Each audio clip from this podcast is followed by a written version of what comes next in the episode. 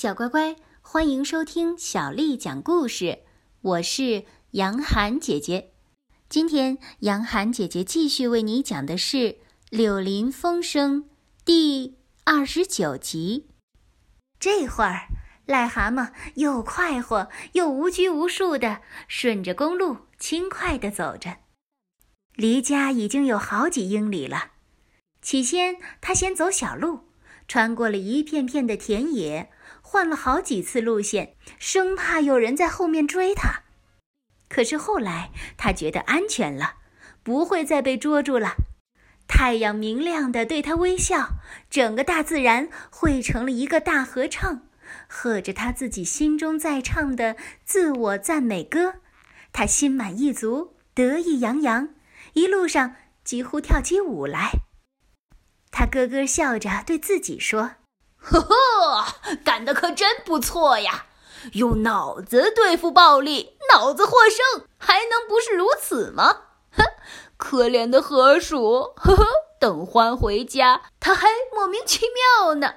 嗯，河鼠是个好人，有许多的优点，可是太不聪明，一点也没有教养。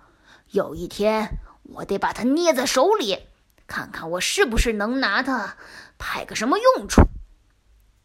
他满脑子都是这种自高自大的思想，昂首阔步一路走去，一直来到了一个小镇上。大街上有一个招牌，上面写着“红狮饭店”。他横过马路，摇来摇去，而他这一天还没有吃早饭呢。他走了这么多的路，肚子都饿过头了。他大步的走进了这家饭店。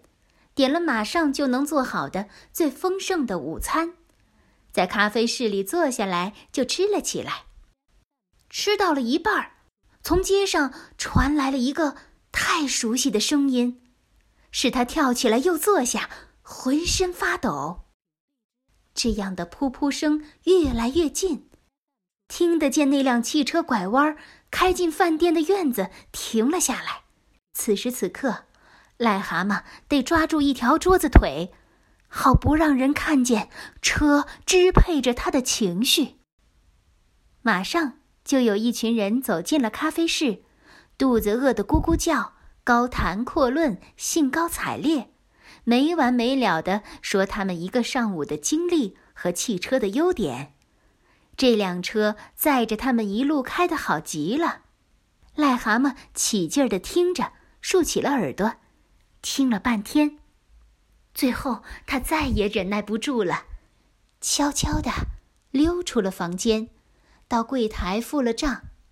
一到外面，他悄悄地绕到饭店的院子里，心里说：“我我只是去看看他，那不会有什么坏处的。”汽车停在院子中央，根本没有人照管，司机和其他随从。都在吃他们的中饭，癞蛤蟆慢慢的绕着汽车转，仔细的看着它，品评着，入了迷。他马上又想：我不知道，我不知道这种汽车开动起来是不是容易。紧接着，也不知道怎么搞的，他已经抓住了把手，把它转动起来。等到熟悉的声音一响。过去的那种激情马上支配了癞蛤蟆，把它完全左右了。他的身体连同他的心，他像是做梦一样，已经坐到司机的座位上了。他像是做梦一样，把排挡一拉，让汽车在院子里转，接着开出了大门。他像是做梦一样，什么对与不对，什么害怕的后果，好像一时。都置诸脑后了。他加快车速，当汽车在街上飞驰，开到公路，穿过田野时，他只是觉得自己又是癞蛤蟆了，是至高无上的癞蛤蟆，是恐怖霸王癞蛤蟆，是阻塞交通的大王，是荒僻小路的上帝。在他面前，人人都得让路，要不然，都得给压死。送到阴间去。他一路飞驰，唱着歌，汽车用响亮的呜呜声回答他，一英里又一英里的路在他的身体底下过去，他飞也似的不知道要开到哪里去，只顾满足他的本能，图个眼前的痛快，根本不顾接下来会怎么样。地方法官快活地说：“依我看呐，这个案子已经十分的清楚，唯一的困难是我们怎么才能严惩这个。”不思悔改的无赖和冷酷的坏蛋。依我看，再清楚不过的证据证明他是有罪的。第一，他偷了一辆昂贵的汽车；第二，开车造成公共危险；第三，对乡村警察蛮横无理。书记员先生，是不是请你告诉我们，对这些罪行的每一件？最严厉的处罚是什么？自然不必假定犯人有可能无辜，因为证据确凿。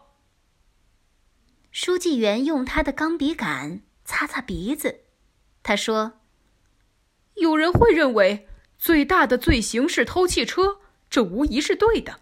不过，实在应该受到最严厉惩罚的是对警察蛮横无理，这无疑是应该的。”假定说，由于偷窃囚禁十二个月，这是很轻的；由于疯狂开车囚禁三年，这是很宽的；由于无理取闹囚禁十五年，根据我们听到的证人陈述，哪怕如我一向那样只相信其中的十分之一，这种无理取闹是极其恶劣的。把这些数字呃准确的加在一起的话。合计是十九年，好极了。因此，你最好关他二十年左右，这样比较稳妥些。书记员结束了他的话。一个了不起的建议。法官继续称赞说：“犯人，你聚精会神起来，肃立。这一回要判你二十年。听好了。”不管你为了什么事情被控，如若再次出现在我们面前的话，我们将非严惩你不可。小乖乖，今天的故事就为你讲到这儿了。如果你想听到更多的中文或者是英文的原版故事，欢迎添加小丽的微信公众号“爱读童书妈妈小丽”。接下来的时间，我要为你读的。是唐朝诗人杜牧写的《秋夕》。银烛秋光冷画屏，轻罗小扇扑流萤。天阶夜色凉如水，卧看牵牛织女星。银烛秋光冷画屏，轻罗小扇扑流萤。天阶夜色凉如水，卧看牵牛织女星。银烛秋光冷画屏，轻罗小扇扑流萤。天阶夜色凉如水，卧看牵牛织女星。小乖乖，晚安。